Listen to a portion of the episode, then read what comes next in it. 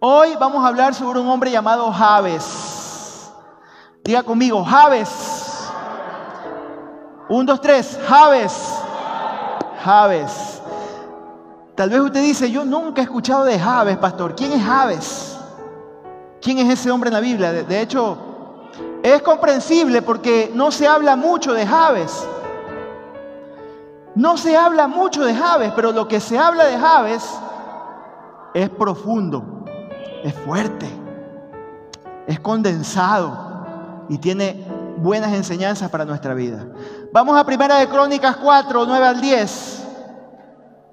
Dice la palabra de Dios, esto es una genealogía para que sepa, es una genealogía, es una serie de nombres fulano engendró a Sutano, Sutano engendró a Perencejo y fulano de tal. Pero aquí en 1 Corintios 4, 9 y 10, el Señor se detiene por alguna razón, habla un poquito más de este, este nombre, de Javes. Dice la palabra de Dios, y Javes fue más ilustre que sus hermanos, al cual su madre llamó Javes, diciendo, por cuanto lo di a luz en dolor, e invocó Jabes al Dios de Israel, diciendo, oh, si me dieras bendición y ensancharas mi territorio, y si tu mano estuviera conmigo y me libraras del mal para que no me dañe, y le otorgó Dios lo que pidió. Wow, interesante, ¿no? Hoy quiero hablar de la oración de este hombre este hombre llamado Javes, yo les pido a los papitos que me ayuden, que traten de que los niños estén como en silencio, ¿no? Para que no haya... No quiero estar en, tratando de subir mal la voz y que no me escuchen, ¿no? Entonces ayúdenme los papitos que estén, que los niños pinten en silencio, ¿no? Bueno, este hombre se llamaba Javes y algo que yo puedo decir, amado hermano, hermana que me escucha esta mañana, y amigos que están a través del streaming, es que hay hombres de los cuales, de quienes se dice mucho, pero valen poco. Y hay hombres, y por supuesto mujeres, de los cuales se dice poco, pero valen mucho. Y esta mañana, hablando de Javes, se dice muy poco. No hay mucho que decir, no hay mucho que se dice de Javes, pero eso poco es grande. Es grande. El versículo 9, para volver al tema o, seguir adelante con el tema, dice el versículo 9, y Javes fue más, ilustre que sus hermanos, al cual su madre llamó Javes, diciendo, por cuánto lo di a luz en dolor. Estuve tratando de estudiar un poco la palabra Javes o el nombre Javes y obviamente su nombre lo indica, pero el nombre es, lo que significa es, ay, dolor. Es como cuando alguien se queja porque algo le pasó, ay, dolor. Y ese era el nombre de este hombre, ay, dolor. Y a pesar de que este hombre tuvo un comienzo difícil, se caracterizó por ser ilustre, y por tener una buena relación con Dios. Y esta es una lección muy importante para cada uno de nosotros. Si estamos hablando de tener una propia identidad en Cristo, de buscar y luchar por una identidad en Cristo, esto es tan importante. Este versículo 9 dice, y Javes fue más ilustre que sus hermanos. Otras traducciones dicen más honrado, más prestigioso, más importante, más virtuoso, más honorable. ¿Y usted sabe cómo obtuvo esos aves? ¿Cómo fue más honrado? ¿Cómo fue más virtuoso? ¿Cómo fue un hombre más bendecido? ¿Cómo fue un hombre que, que Dios usó de una manera increíble? Tal vez nos preguntamos, ¿cómo, Dios, cómo Javes obtuvo eso? ¿Cómo Javes llegó a ser este tipo de persona? Ilustre, honrado, prestigioso, importante, virtuoso, honorable. En sí la Biblia no lo dice, pero podemos deducir algo. Javes, a pesar de su comienzo doloroso, a pesar de su comienzo en dolor, en tristeza, a pesar del entorno donde él, donde él nace, había puesto su mirada en Dios. Había puesto su confianza en Dios. Había puesto su confianza en el Dios verdadero y le temía. Esto hizo que la gloria del Señor esté sobre Javes. Esto hizo que la gloria de Dios se pose sobre este hombre. Esto hizo que el Señor lo mirara con agrado a Javes. Y es que la Biblia, hermanos queridos, la Biblia no dice en vano, Proverbios 1.7, no, no dice por gusto, la Biblia, el temor del Señor es el principio del conocimiento. Los necios desprecian la sabiduría y la disciplina. Hermano, si usted realmente quiere ser una persona honrada, honorable, quiere ser una persona de integridad, quiere vivir para Dios, ¿qué es lo que tenemos que hacer? Tener temor de Dios, conocer al Señor, vivir para el Señor, caminar con el Señor. No hay otra manera, no hay otro atajo, no hay otra forma. Usted quiere ser ilustre, usted quiere ser honorable, usted quiere ser una persona que sobresale sobre los demás, de los cuales la gente diga, wow, ese sí es un hombre de Dios, busque a Dios. Conozca al Señor. Métase con Dios. Camine con el Señor. Y es que hermano querido, jóvenes que me escuchan, hay algo por lo que usted y yo siempre tenemos que luchar y usted y yo debemos siempre mantener. Y esa es nuestra integridad nuestra integridad, nuestra honradez, nuestro testimonio, el buen nombre. La Biblia dice, de mayor estima es el buen nombre, es mi testimonio que las muchas riquezas.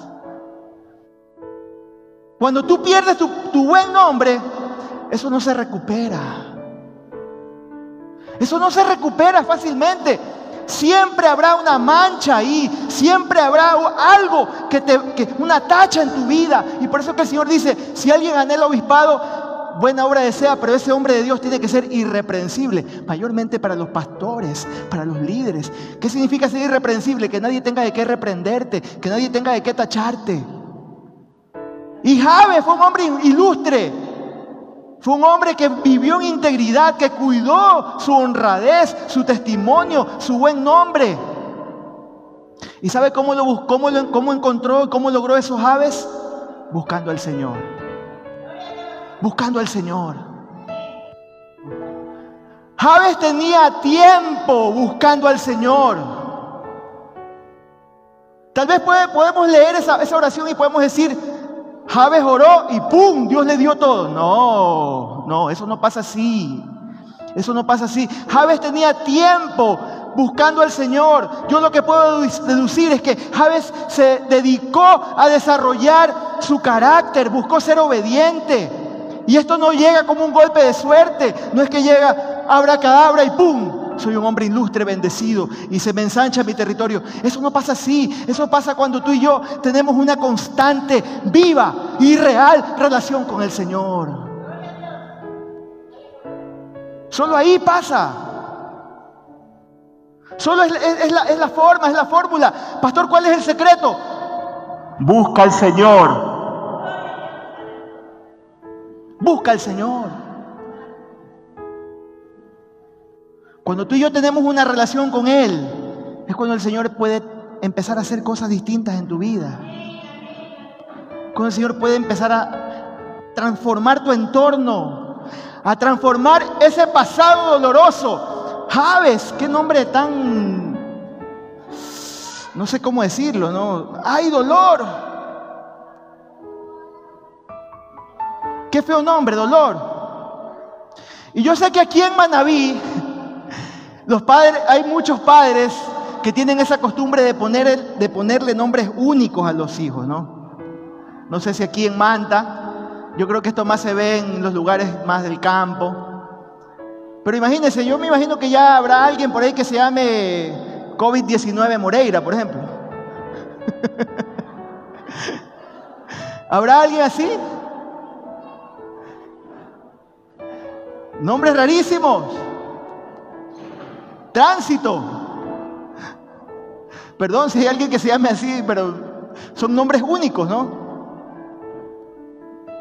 Hace un tiempo atrás salió un, en el Facebook, creo en las redes, andaba los nombres más raros de Manaví y habían nombres rarísimos, hermano. Habían nombres súper raros. Pero imagínense ponerle una madre, ponerle a su hijo dolor. Dolor. Yo he escuchado Dolores, ¿no? El nombre femenino, Dolores. Pero imagínense que esa Dolores se case con un hombre apellido Cabezas.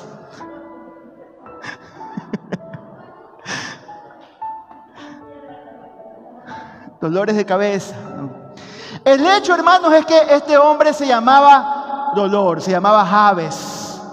Su historia comienza con dolor, comienza con tristeza. Y, esta palabra dolor es utilizada dos veces. ¿Por qué lo llamaron así? Porque su mamá lo había dado a luz con dificultad. Había tenido un parto terrible. Yo, no me, quiero ni imaginar cómo habrá sido en esa época que una mujer dé a luz. Sin un quirófano. Imagínense. Venía la partera y le ayudaba a dar a luz. Y, el que, y ese niño que estaba envuelto en el cordón, ¿cómo hacían? No había cesáreas. Qué terrible tiene que haber sido esa época, ¿no? Pero esta mujer le pone a este, a este, a este, a este chico dolor, dolor. Y yo me imagino que aquí yo, yo, yo, lo, yo lo relaciono de esta manera. Tal vez no fuiste dado a luz con dolor, tal vez fue un parto sin dolor, tal vez viniste por cesárea, no lo sé. Pero es probable que tú y yo en algún momento hayamos causado dolor a nuestros padres. En nuestra ignorancia, en nuestro pecado, en nuestra maldad. Es probable que tú y yo hayamos sido una persona que hayamos causado dolor a nuestra familia, a nuestro entorno, a nuestro contexto. Yo recuerdo cuando era un niño, por ejemplo, que a mí me decían, ay, este chico sí que da guerra. Y yo sé, yo, yo recuerdo hasta mis 18 años, yo fui un muchacho que le, di muchos dolores de cabeza a mis padres. Yo fui un muchacho que andaba en las calles, y fue un muchacho que, no conocía al Señor. Damos gracias a Dios por los hijos criados por padres cristianos, que están siendo cuidados en el temor de Dios, que están siendo guiados a que sirvan, a que busquen. Doy gracias a Dios por la vida de mis hijos hasta el día de hoy, verlos que están ahí. No son perfectos, tienen sus luchas, pero me encanta verlos servir. Yo no tuve ese privilegio. Y yo les causé muchos dolores a mi familia realmente. Mucho dolor a, toda la familia. Mi familia pensaba que yo andaba en drogas, que andaba perdido en el mundo. Nunca, nunca anduve en drogas. Pero mi aspecto parecía que era un drogadicto. Entonces mis hermanas, mis padres, mi mamá, asustados, no sabían qué hacer. Me andaban persiguiendo, mandaban detectives así a buscarme, a ver qué estaba haciendo en el centro comercial, con quién me reunía. Yo les decía, yo no ando en drogas. Oye, pero parece que si andas, me decían. Imagínense un muchacho así todo pelo largo, con los pelos en la cara, vestido todo de negro, rockero y, caminando así con los pelos. ¿Qué pensarías tú de un muchacho así? Es fumón. ¿Qué nomás se andará metiendo? Y con, la, y con la gente con la que te juntas, peor. No le voy a negar que varias veces me senté y con mis amigos, ellos aquí al lado, uno aquí y otro acá, estaban fumando. Hazle, hazle, hazle, chancleta, me decían. Hazle, chancleta. Yo no le hago eso. Dios me guardó, no sé por qué. Muchos de esos muchachos ya no son muchachos, tienen mi edad. Algunos han muerto, algunos perdidos en el mundo. Pero Dios tuvo misericordia de mí. Vine de un pasado de dolor como Javes y Dios, por la gracia de Dios, mi vida fue transformada. Amén. ¿Cuántos dicen amén por eso?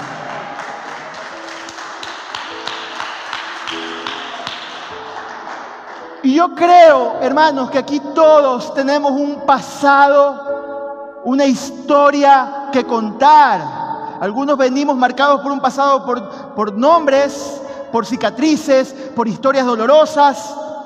Yo creo que todos aquí podemos contar una historia más difícil que otra, pero nuestros comienzos, muchos fueron difíciles. Usted dice, no, pastor, mi, niñez sí fue una niñez muy buena. Bendito sea el Señor. Qué bueno. Pero algunos de nosotros Dios nos rescató de, de lugares, nos rescató de la muerte y aquí estamos. Por la gracia de Dios somos lo que somos. Y aquí seguimos. Hay, un, hay un, hay un, quiero contarles una historia de un hombre llamado Ahai Gohil. Este hombre fue criado como hindú y trabajaba en el negocio familiar vendiendo periódicos en el norte de Londres. A la edad de 21 años, Mana Bélica, regálenme una toallita de, de mano, por favor, ayúdeme. A la edad de 21 años, y tú, Pablito, ese, ese ventilador que está allá, me lo puedes conectar acá. Ayúdame, papi. Gracias. Estoy sudando mucho. Y hoy día decidí ponerme una chaqueta. Gracias. Este hombre llamado Al Ahai Al Gori, Gol, gracias hermana Bélgica, eh, vendía periódicos al norte de Londres. Chuta, me, me traen bastantes, como que saben que voy a sudar mucho.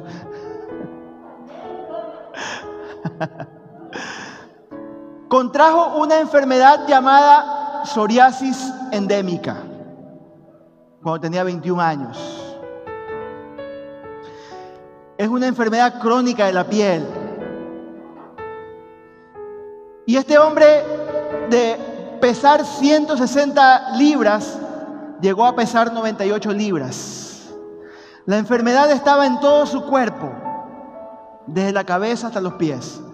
Perdió a todos sus amigos y su esposa y su hijo lo abandonaron. Este hombre quería morirse. Pero mientras Ahai agonizaba en el hospital, este hombre clamó a Dios, clamó a Dios y buscó en su armario y encontró una Biblia la abre en el Salmo 38, le pido que en la casa lea el Salmo 38. Y cada uno de, los versículos le pareció tan relevante como que si Dios le estaba hablando a su propia vida. Y pidió a Dios que lo sanara y cayó en un profundo sueño, imagínense.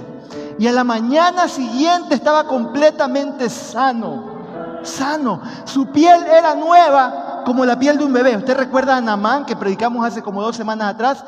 Fue lo mismo que le pasó a este hombre. Su piel era nueva como la de un bebé y su vida cambió rotundamente. Volvió a reunirse con su hijo y fue entrevistado en un programa de, televisión cristiana en donde declaró, cada día lo vivo para Jesús.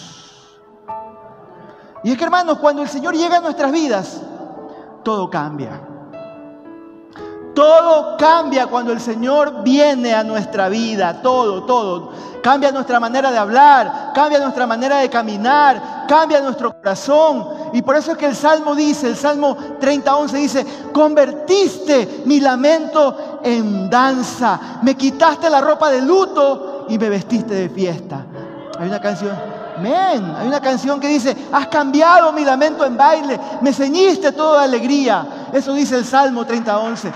Cuando Cristo viene a tu vida, todo cambia. Todo cambia. Todo. Eres una nueva persona, eres una nueva criatura. Eres un hijo de Dios. Hermanos queridos, seguimos con el versículo 10. Dice, e invocó Javes al Dios de Israel diciendo. Hermanos, yo pienso que si esta oración, si esta oración le hubiera hecho Javes una sola vez, yo pienso que no estaría en la Biblia. Yo pienso que no sería relevante. No tendría razón por la cual estar ahí. No debería estar. Imagínate irte a un rincón, arrodillarte, orar por algo y ¡pum! o que no pase nada. Pero ¿sabes por qué esta oración está aquí en la Biblia? ¿Sabes por qué? porque fue algo notable, porque fue algo relevante, porque fue algo que no pudo pasarse por alto, hermanos. La gente se dio cuenta de lo que estaba pasando con Javes. La gente lo vio. La gente pudo ver que, que Javes ya no era el mismo de antes que Javes ya no era el mismo hombre que estaba pasando por dolores, por tristezas. Javes tal vez tenía uno, dos, tal vez diez años orando por lo mismo, orando por lo mismo, clamando al Señor. Y todo el mundo sabía que Javes estaba orando. ¿Dónde está Javes? ¿Dónde está Dolor? Está, está encerrado en su cuarto. ¿Qué está haciendo? No sabemos. Está orando, ¿no? Está orando. Y tal vez por mucho tiempo Javes estuvo orando y orando y orando y clamando y diciéndole, Señor, concédeme lo que te estoy pidiendo.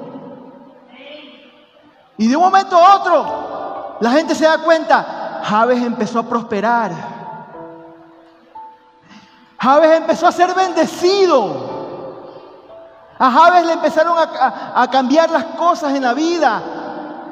Javes ya no era el mismo hombre que estaba pasando por tiempos difíciles. Las cosas cambiaron, se tornaron en un giro en su vida. Porque él conocía a Dios, porque él buscó del Señor, porque él entendió que solamente Dios puede transformar su vida y convertirlo en una nueva persona y cambiar su historia, cambiar su destino. Y entonces este hombre llegó a ser tan exitoso, hermanos, que de hecho hay una ciudad en la Biblia que se llama Javes. Imagínense. A esa ciudad, a esa ciudad le pusieron como él.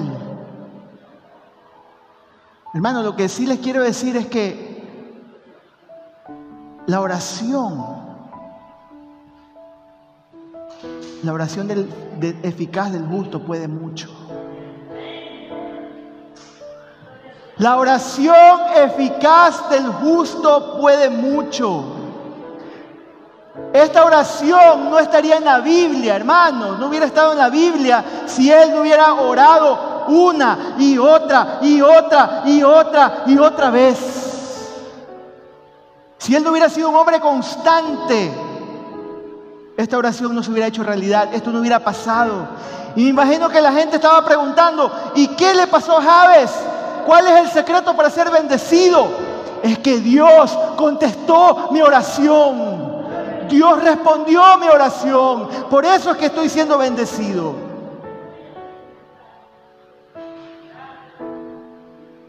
Y Dios quiere que tú te vuelvas en alguien que ora. Dios quiere que pases de simplemente orar por tus alimentos en el almuerzo, porque en la mañana Dios bendice, mm, amén, y salgo corriendo. Que pases de ser una persona que simplemente ora por sus alimentos a alguien que tiene una relación íntima, real con el Señor. Dios quiere que pases de esa, de esa vida superficial y aburrida que tienes, diciendo entre comillas, soy cristiano, pero no tienes realmente de lunes a sábado una relación con Dios y el domingo vienes a sentarte aquí para recargar tu tanque porque ya no puedo más con mi vida y no he buscado al Señor. Y lo que va a predicar el pastor, eso me llena el tanque y con eso voy a vivir. Debes pasar de ser alguien alimentado por algo que ya fue masticado y, se, te, se te dio a alguien que mismo come, come y tiene una relación con Dios y ora y busca al Señor. Porque cuando tú y yo oramos, amados, cuando usted y yo oramos, cuando usted y yo buscamos al Señor y perseveramos orando, tarde o temprano Dios responderá y tú tendrás la evidencia de la respuesta de la oración. Tarde o temprano. Dios responderá. Y no quiero, no quiero detenerme, más porque se me va el tiempo. ¿Qué le pide Javes al Señor? Ahí hay algunas cosas que Dios le pide al Señor. Número uno, Javes pidió bendición. ¿Cuántos quieren ser bendecidos aquí por Dios? Yo quiero la bendición de Dios. A veces como que nos da miedo decir, ay, yo estoy pidiendo que Dios me bendiga. No tenga miedo pedir que Dios lo bendiga. Señor, bendíceme. Bendíceme Dios. Y a veces no tienes porque no pides. Y si pides, pides mal, dice la palabra.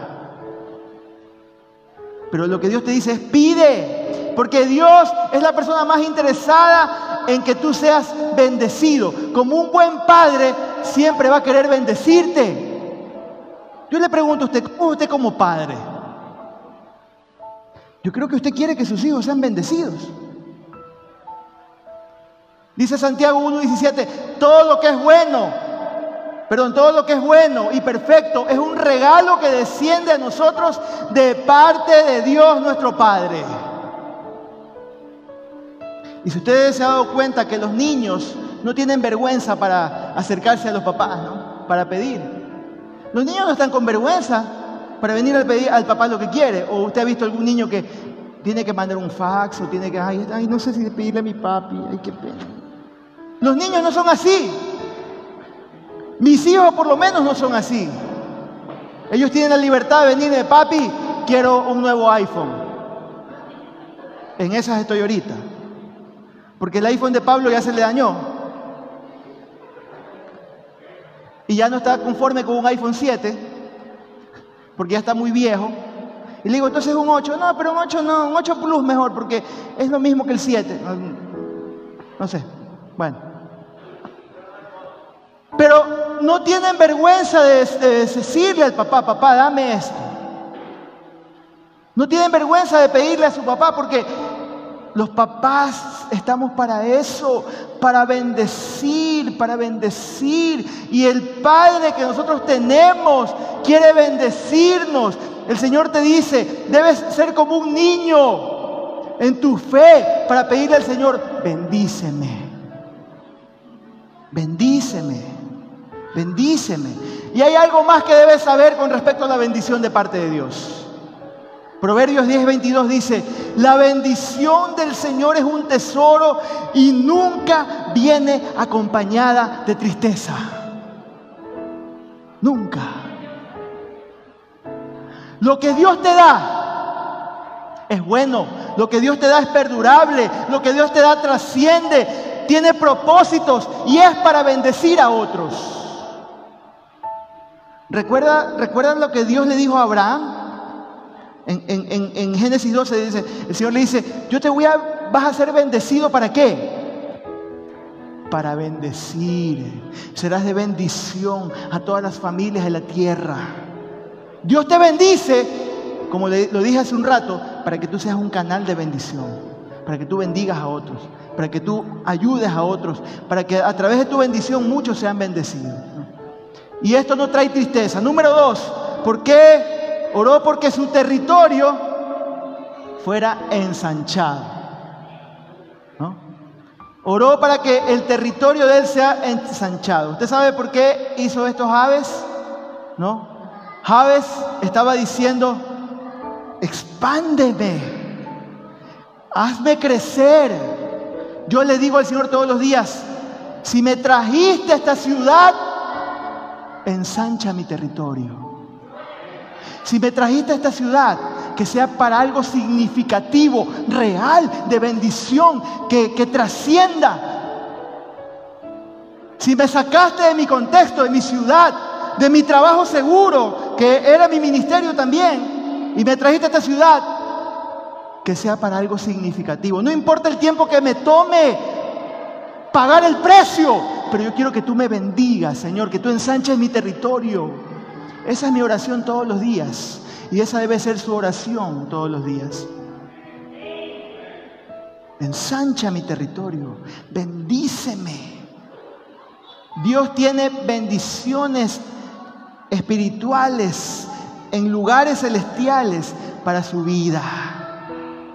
Me encanta lo que, lo que vemos en el Antiguo Testamento cuando Josué recibió la promesa. Josué 1.3 dice, yo les he entregado, el Señor diciéndole a Josué, yo les he entregado como lo había, lo había dicho a Moisés, todo lugar que pisare la planta de tu pie será tuyo. Créale el Señor. Hermano, usted y yo debemos conquistar esa tierra. Usted y yo debemos conquistar lo que ya Dios nos prometió. Ya está prometido, ya está firmado, ya, ya hay escritura, eso es suyo. Tome posesión de lo que Dios ya le dio. En lo, en lo espiritual, en lo físico, en su vida como un líder. Gane a otros para el Señor. Vaya y predique la palabra. Quiero reconocer el trabajo que está haciendo mi hermano, hermano David, hermana Patti. Ellos ya empezaron el grupo de, matrimonios jóvenes, me encanta lo que están haciendo ellos. Sé que algunos de ustedes ya están siendo llamados, creo que ayer se reunieron, o el viernes, ¿cuándo fue mi hermano? ¿Ya? Entonces, me encanta lo que están haciendo. Y así que quisiera ver que empezamos a expandirnos, expandirnos, que se ensanche el territorio, hermanos. Porque es lo que Dios nos ha mandado a hacer. Predicar la palabra, ser discípulos. Ensanche su territorio. Número tres, pide la mano de Dios en su vida. Hermanos, Javes no estaba confiando en sus propias fuerzas. Javes no estaba confiando en su propio conocimiento, sino que él estaba descansando en la ayuda, en la guía de Dios, estaba dependiendo del Señor, estaba buscando al Señor. Él deseaba ser llevado por la mano de Dios.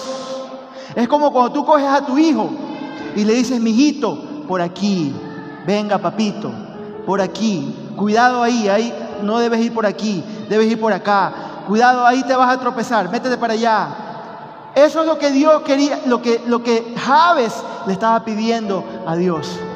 Que tu mano me guíe, que tu mano me guíe. Y es que usted y yo debemos decirle, Señor, toma mi mano, cógeme de tu diestra y llévame tú, Señor. Llévame por donde tú quieres que yo vaya. Debemos decirle como Moisés le dijo al Señor, si tu presencia no va conmigo, yo no voy a ninguna parte. Yo quiero caminar con mi Señor. Yo quiero caminar con Él. Y aquí hay algunos versículos interesantes con respecto a la mano del Señor. Éxodos 6.1 dice, con mano poderosa Israel había sido librada de Egipto y traída a la tierra de Canaán. Dice también, ¿acaso la mano del Señor puede acortarse? Números 11.23. Y también dice, la mano de Dios es para el bien de todos los que le buscan. Yo le pregunto, hermano, ¿hemos puesto nuestra mano en las manos de Dios? Reconocemos que el Señor está a nuestro favor y que por lo tanto todos los poderes que nos hostigan deben retroceder en el nombre de Jesús. Número cuatro, la última parte de esta oración dice, y me librarás del mal. Me librarás del mal. Es la cuarta y última parte de esta oración. Esta expresión puede interpretarse de dos maneras. Número uno, el mal como pecado o la tentación en nuestra vida y el mal como algo que nos daña. Usted recuerda cuando el Señor le dice, eh, les enseña al Padre nuestro a sus discípulos, dice, les dice, guárdanos de toda tentación y líbranos del mal. Y es exactamente lo que está pidiendo Javes pidiéndole al Señor, guárdame, líbrame del mal, líbrame de mis enemigos, líbrame de las tentaciones, líbrame del pecado, líbrame de todo lo que viene, hermano. Para usted y yo que somos, somos cristianos, hermano, van a, van a venir momentos, escúcheme acá, en que tal vez vamos a ser heridos, en que tal vez vamos a pasar por aflicciones, que tal vez vamos a pasar por tiempos difíciles, y el Señor dijo algo muy importante. Dice, el Señor dice, en el mundo tendrán aflicciones, pero confíen, mantente firme, porque yo he vencido al mundo.